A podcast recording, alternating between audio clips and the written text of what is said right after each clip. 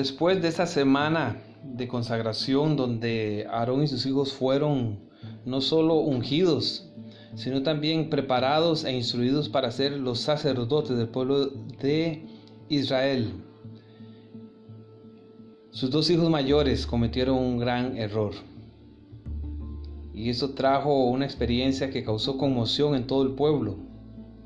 Dice el libro de Levítico capítulo 10 versículo 1, Nadab y Abiú, hijos de Aarón, tomaron cada uno su incensario y pusieron en ellos fuego, sobre el cual pusieron incienso y ofrecieron delante de Jehová fuego extraño que él nunca les mandó. Y por lo que sugiere más adelante en la instrucción que más tarde Moisés le da a Aarón, en el versículo 9, él le dice, tú y tus hijos, contigo no beberéis vino ni sidra cuando entréis en el tabernáculo de reunión, para que no muráis. Por lo visto, no solo ofrecieron un fuego que no estaba indicado de la manera en que debían hacerlo, sino que también se presentaron borrachos, o al menos habían tomado licor, y por eso la falta de ellos fue mayor. Y entonces como consecuencia el versículo 2 declara, y salió fuego de delante de Jehová, y los quemó, y murieron delante de Jehová. Y muchas veces el foco en este pasaje es más en el castigo que en las razones del castigo, porque la pregunta que se hace es, ¿cómo Dios permitió y cómo Dios le quitó la vida a estos dos muchachos por un error, que es cierto, fue un error, pero no fue tan grave aparentemente? Eh, y la pregunta es, ¿no fue el castigo demasiado fuerte sobre ellos? Bueno, para contestar esta inquietud debemos hacernos una pregunta. ¿Quiénes eran Nadab y Abiú? Recordemos que su tío Moisés era el profeta de Dios y era el líder del pueblo de Dios. Era un hombre preparado y con conocimiento y ellos habían crecido y habían estado en Egipto bajo el conocimiento de, de, su tío. Además, su padre también era un líder y había sido recientemente nombrado como el sumo sacerdote de todo Israel. O sea, estos muchachos venían de una familia con conocimiento de Dios y una familia que ocupaba un puesto importante ante los ojos de Dios. Ellos mismos habían sido colocados también como sacerdotes.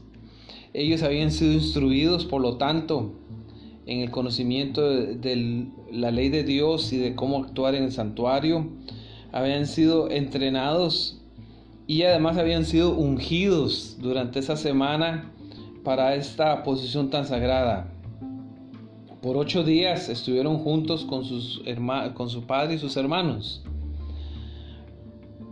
Ellos sabían de la presencia de Dios en el tabernáculo. Sabían todos los elementos que eso implicaba. Por lo tanto, no era simplemente un pequeño error el que se cometió. Fue algo serio. Esa es la razón que Dios le dice a Aarón en el versículo 3, esto es lo que habló Jehová. En los que a mí se acerquen me santificaré, y en presencia de todo el pueblo seré glorificado.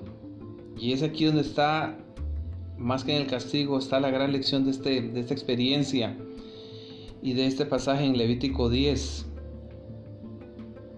La santidad de Dios es algo importante y nosotros debemos reverenciar las cosas sagradas y que representan a Dios. Hoy en día, eh, y debido a hace unos 20, 30 años atrás, ha habido una corriente fuerte de desacralizar todo lo que tiene que ver con Dios. El templo, la Biblia como libro, las cosas eh, singulares del sábado, la música, a tal punto que ahora todo lo mismo. El secularismo es, ha sido como una inundación que ha barrido con todos los aspectos de la vida. Solo miren alrededor y vean cómo eh, la diferencia entre lo secular y lo sagrado ha desaparecido. Es, es algo muy, muy difícil de distinguir. Consideren la actitud que tenemos hacia los templos, hoy en día la música, el sábado. Piensen acerca de cuántas películas y libros se han escrito con ideas blasfemas acerca de Jesucristo porque ya no se le considera nada sagrado. Y esta sociedad no quiere considerar algo, cosas como sagradas. Pongan atención a la manera en que los cristianos ven hoy y las personas, especialmente seculares, la palabra de Dios. Debemos aprender que Dios y lo que le representa es sagrado y nosotros debemos tratarlo con ese espíritu.